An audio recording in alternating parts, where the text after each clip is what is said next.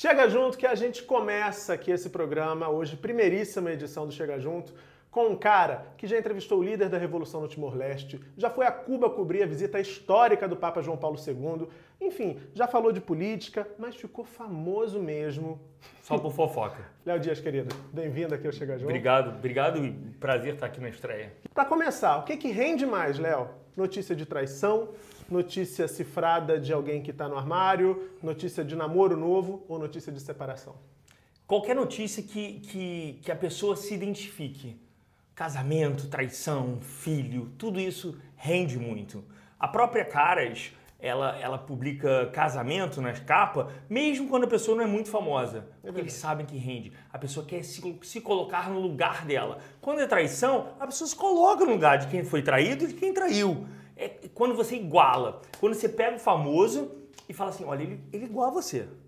Ele, ele trai, ele tem dívida, ele bate o carro, ele capota, ele. Entendeu? Deve condomínio. Deve condomínio. E eu, eu uma, uma vez que eu entrevistei o Luciano Huck, foi, fiz perguntas banais, mas que repercutiram muito. Eu perguntei pro Luciano assim: quanto é que você tem na carteira agora?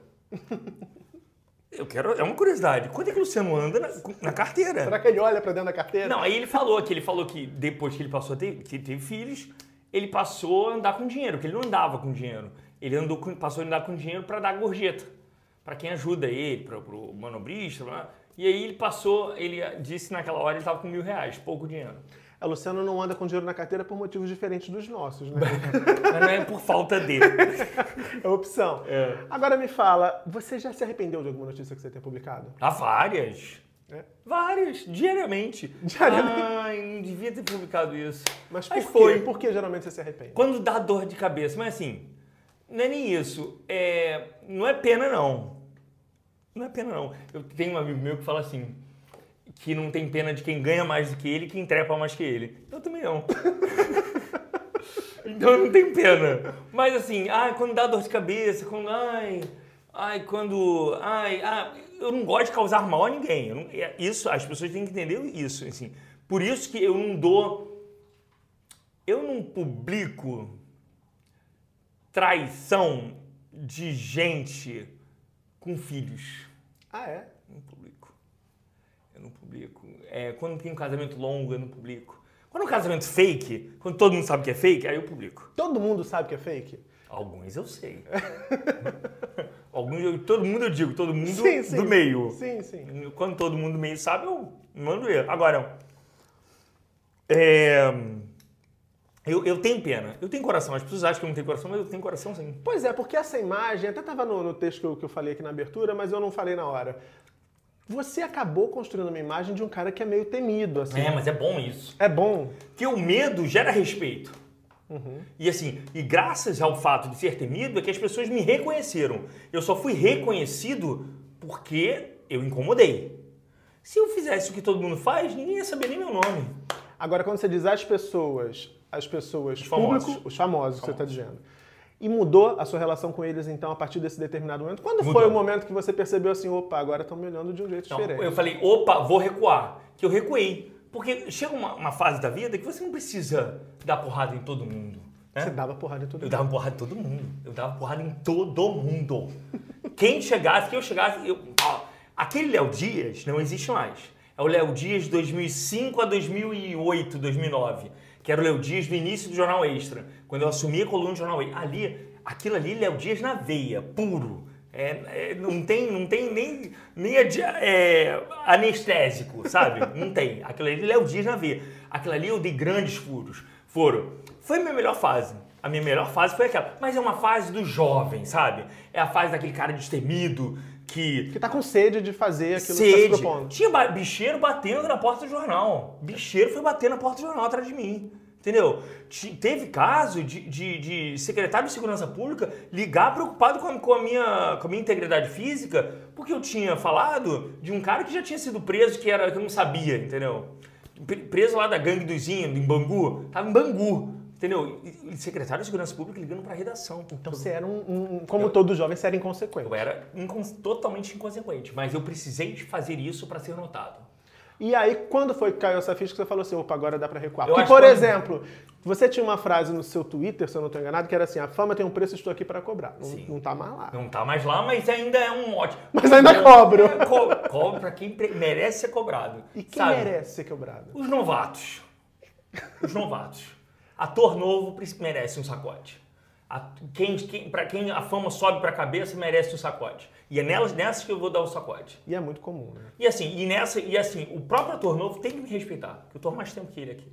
Entendeu? Respeite os meus Eu respeito muito Suzana Vieira, Débora Seco, pessoas que têm história, que têm vida e que a fama não subiu a cabeça. Pode ter subido lá numa época que eu nem conhecia, mas não subiu a cabeça, entendeu? E que eu respeito e tenho que respeitar sim.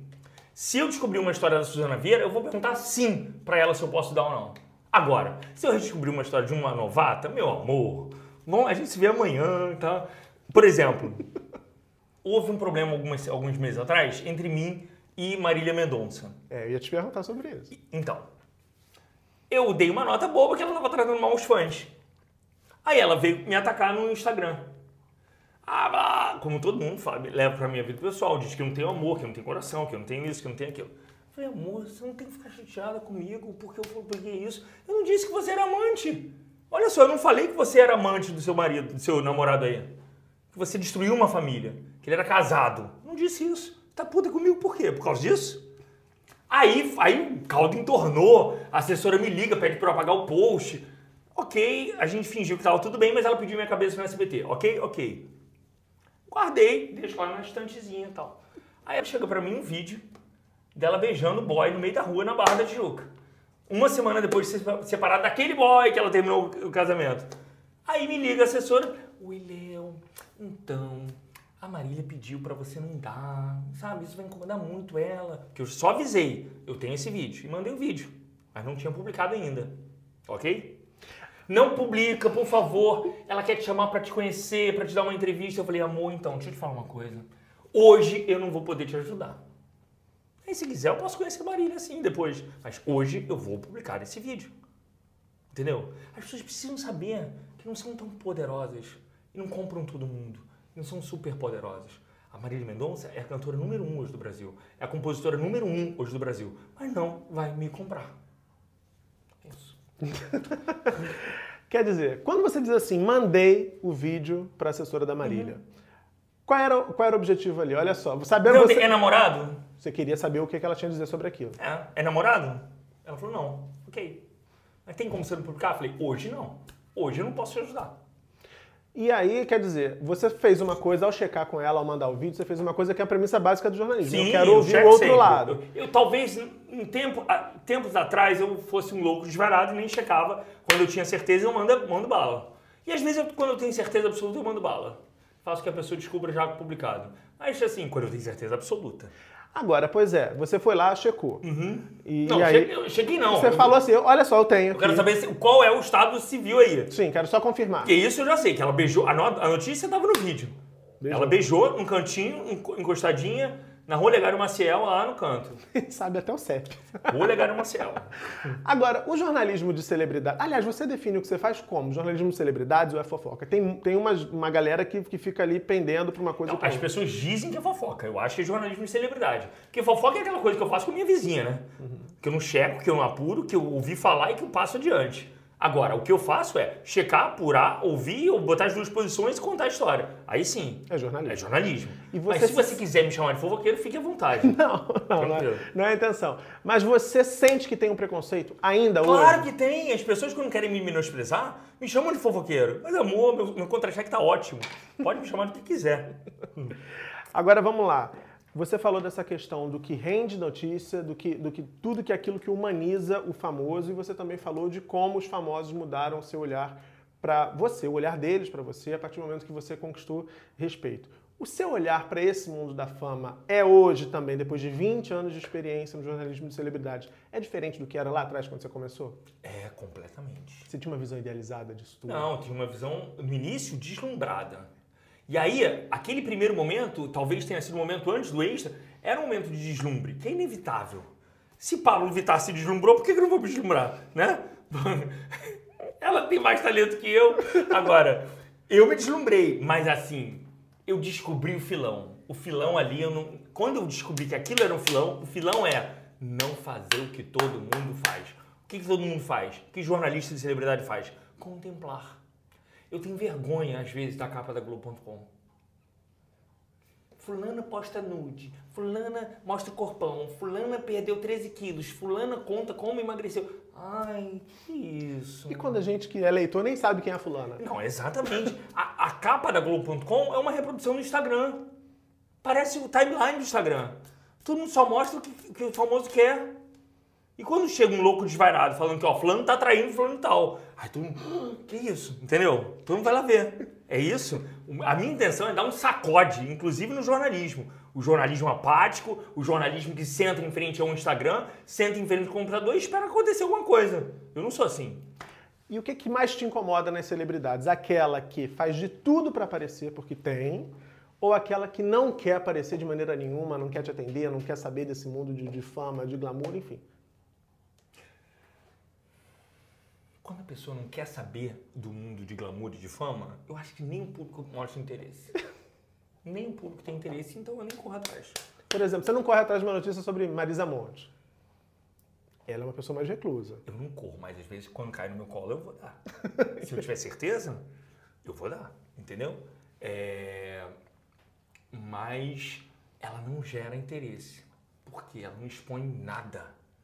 Se eu falar que a Marisa Monte tem filhos, as pessoas ah, ela tem, é mãe?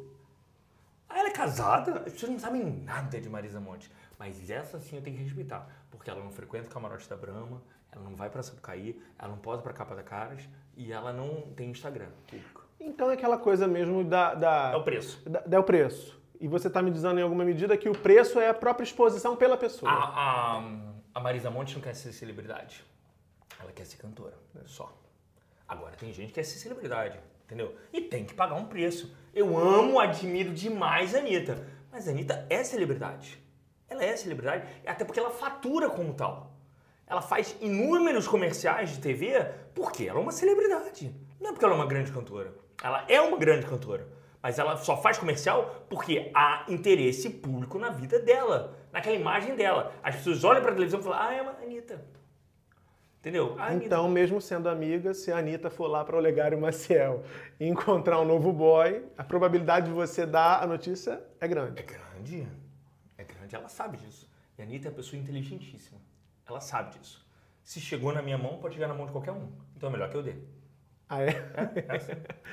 E com concorrência, porque assim, quando a gente fala de jornalismo de celebridades hoje, no Brasil, o teu nome ele aparece de cara.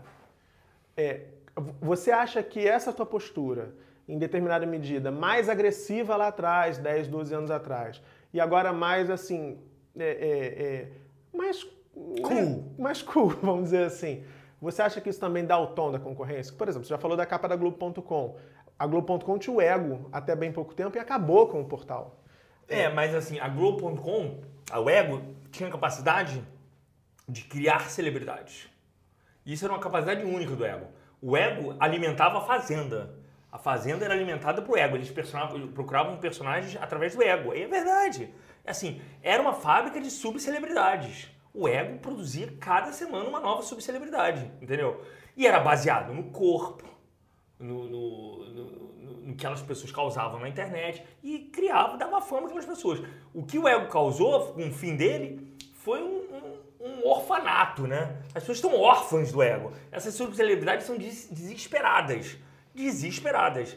E aí, que, que eu, assim, eu acho o seguinte, a Globo.com mudou. Ela hoje, ela continua sendo, continua sendo é uma um, um Instagram, mas só que de gente um pouquinho melhor. Um, gente um pouquinho que trabalha. Mais conhecida. Mais conhecida, mas que não vive só do corpo. Que tem uma profissão, que tem um trabalho. Que é ator, que é apresentador, que é... Não é só subcelebridade. Porque o que é subcelebridade? Subcelebridade é aquela pessoa que não faz nada. Que não tem uma profissão, que não tem um contra-cheque, que vive de Instagram, que vive de republicar post ou então de post pago. Subcelebridade. Tá pitando. É eu acho que é o teu. Puta que pariu. pra gente encerrar essa primeira parte da entrevista, hum. qual é o critério para alguém ser notícia na coluna do Léo Dias? Então, subcelebridade, você evita? Só entra ali quando precisa? Não, às vezes eu preciso de subcelebridade para me passar as notas. Às vezes elas servem para isso. Quando você vir no meu, no meu blog alguma notícia de alguém que você não conhece, sabe que, sabe que aquilo ali foi escambo, é troca. E tudo tem uma, tudo, há um jogo de interesses, né? Se você é assessor de um ator mirim de Rico e Lázaro e descobre que a Grazi tá com é, tá, trocou o namorado por outro e me conta e eu apuro descobrir que é verdade, eu vou ter que dar o seu ator do Rico e Lázaro, entendeu? Eu vou ter que dar. Aí você vai entrar no blog e falar, mas o que, que esse ator de Rico e Lázaro tá fazendo aqui? O que é Rico e Lázaro? Mas aí, saiba que ele me passou alguma coisa interessante. E é isso que eu questiono o tempo todo. Eu tenho um assistente que alimenta um blog o dia inteiro, além de mim, obviamente. E aí eu questiono, que nota é essa? Que nota é essa? Que nota é essa? Por que, que você botou isso? Eu preciso saber ali. Porque, obviamente, a gente sabe quem é notícia, que é notícia, que não é notícia. O que é notícia? É quando tem um fato, um fato relevante. Que o fato relevante, que para muita gente é bobo, para mim não é bobo, entendeu? Fato relevante, sim. O Alexandre Borges sentar no colo de um travesti é um fato relevante para mim. Pode não ser para o jornalista da Folha de São Paulo, mas para mim é. Pois é, bom, tá gostando do papo? Não acabou não. A gente vai subir a segunda parte da entrevista em breve aqui no canal e você precisa estar tá ligadinho. Então se inscreve, aciona o sininho para ser notificado assim que a segunda parte for pro ar, tá certo? Beijão e até a próxima. you